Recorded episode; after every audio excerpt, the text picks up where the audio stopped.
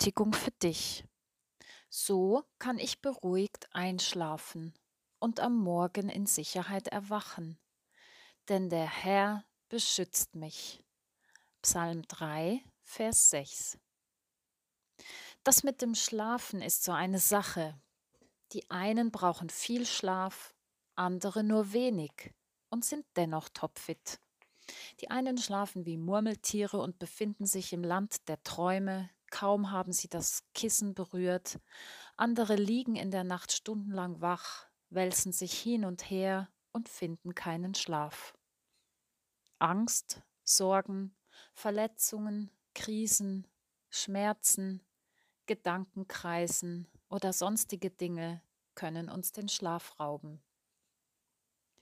Es gehört zum menschlichen Leben dazu, dass wir uns regelmäßig ausruhen, uns hinlegen und schlafen müssen.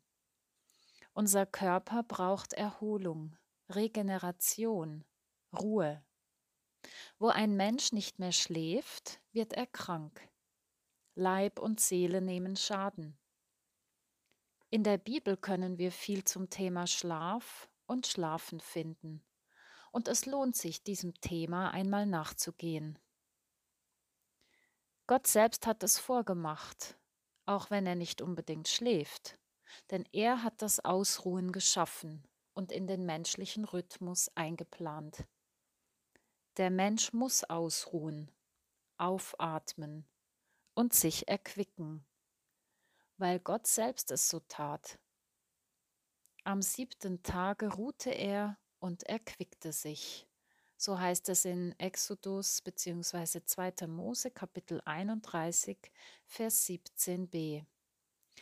Das Wort dafür Nefesh bedeutet atmen, sich erholen. Das Ausruhen ist also schon in der Schöpfung angelegt. Auch Jesus hat Wert auf Erholung gelegt. Immer wieder hat er sich in die Stille und Einsamkeit zurückgezogen und im wildesten Sturm im Boot geschlafen, gemäß Markus Evangelium sogar auf einem Kissen, so in Markus 4, Vers 38. Jesus sorgt auch dafür, dass seine Jünger zur Ruhe kommen und sich von den Anstrengungen erholen. Markus 6, Vers 31. Wer dies nicht tut, gerät in die Gefahr auszubrennen, so wie es der Prophet Elia erlebte. Natürlich gibt es auch den Schlaf, in den sich Menschen flüchten, um im wahrsten Sinne des Wortes die Augen vor Gefahren, Problemen und Überforderung zu verschließen. So Jona auf seiner Flucht und die Jünger in der schwersten Stunde Jesu im Garten Gethsemane. Im Schlaf kann einiges geschehen. So bekommt der Mensch seine Ergänzung, die Frau, Genesis 2, Vers 21. Abraham hat eine Gottesbegegnung und bekommt eine große Verheißung. Genesis 15, Vers 12. Jakob erblickt im Schlaf eine Himmelsleiter und hört Gottes Zuspruch. Genesis 28, Vers 10. Und der kleine Samuel wird von Gott dreimal beim Namen gerufen. 1 Samuel 3, Vers 5. Josef hat im Schlaf immer wieder Engelsbegegnungen beziehungsweise bekommt von Gott Anweisungen, die er befolgt, so im Matthäusevangelium in den ersten beiden Kapiteln. Die Bibel erwähnt aber auch Schlaflosigkeit aus verschiedensten Gründen. Bei Überarbeitung oder unklaren und schwierigen Verhältnissen am Arbeitsplatz, wenn etwas im Unterbewusstsein bewegt, bei Krankheit, Zorn. Und Schmerzen schlafen übrigens auch nicht. So heißt es in Hiob 30, Vers 17. Schließlich wird auch ganz offen davon berichtet, wie verhängnisvoll es werden kann, am falschen Ort zur falschen Zeit in der falschen Gesellschaft einzuschlafen. Richter 4, Vers 21, 16, Vers 14 und in 1 Samuel 9, Vers 26 und 26, Vers 7. Ein guter, erholsamer Schlaf ist Geschenk und Segen Gottes. Gott sagt, ich will Frieden geben in eurem Lande, dass ihr schlafet und euch niemand aufschrecke. Ich will die Müden erquicken. 3. Mose 26, Vers 6 und Jeremia 31, Vers 25. Nun aber die Frage, Was kann helfen, ruhig und entspannt einzuschlafen und erholt wieder aufzuwachen? David schreibt in Psalm 3, Ich liege und schlafe und erwache, denn der Herr hält mich. Das Wissen um Gottes Gegenwart, Halt und Schutz gibt David Sicherheit, hilft ihm zu entspannen und sich selbst loszulassen, sich dem Größeren anzuvertrauen, der den Überblick hat und behält. Gott. Zum friedlichen Schlaf hat David noch mehr gesagt. Ich liege und schlafe ganz mit Frieden, denn allein du, Herr, hilfst mir, dass ich sicher wohne. Ich will satt werden, wenn ich erwache an deinem Bilde. Psalm 4, Vers 9, Psalm 17, Vers 15. Wie macht David das? Was ist sein Geheimnis für einen friedlichen Schlaf? Zum einen ist er sich bewusst, dass allein Gott seine Sicherheit und Hilfe ist, niemand und nichts anderes. Andererseits überlässt er sich und sein Leben vertrauensvoll Gottes Händen.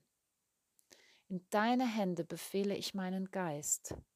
Du hast mich erlöst, Herr, du treuer Gott. Meine Zeit steht in deinen Händen. Psalm 31, Vers 6 und 16.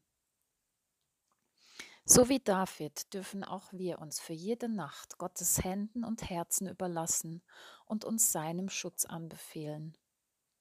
Gott wacht über uns. Er hat und behält den Überblick. Wir dürfen bewusst loslassen und Gott anvertrauen, was uns beschäftigt. Menschen, Situationen, Probleme, Ängste, Sorgen, Gedanken, Gefühle.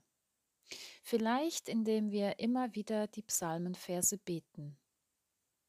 Und wenn wir trotzdem nicht schlafen können, dann dürfen wir über Gottes Güte in unserem Leben nachdenken und diesem Guten von Gott in uns Raum geben, so wie es David auch tat. Wenn ich mich zu Bette lege, so denke ich an dich. Wenn ich wach liege, sinne ich über dich nach. Psalm 63, Vers 7. In diesem Sinne wünsche ich uns segensreiche Nächte in Gottes Güte. Ein Nachtgebet. Gott, nun lege ich mich wieder schlafen. Alles, was war, lasse ich los, überlasse es dir, mein Denken und Tun, mein Reden und Ruhen. Alles, was sein wird, befehle ich dir an. Meine Zeit, mein Geschick, meine Zukunft. All das ist dir vertraut. Was die Zeit auch bringen mag und was aus mir wird, es liegt in deiner Hand. Alles, was ist, gebe ich dir, Gott, mein Grübeln und Studieren, mein Nichtverstehen und Zweifeln, mein Fühlen und meine Verletzungen mein Gewissen und meine Schuld. In deine Hände befehle ich meinen Geist. Ja, deiner Hand vertraue ich mich an. Ich gebe mich ganz in deine Obhut.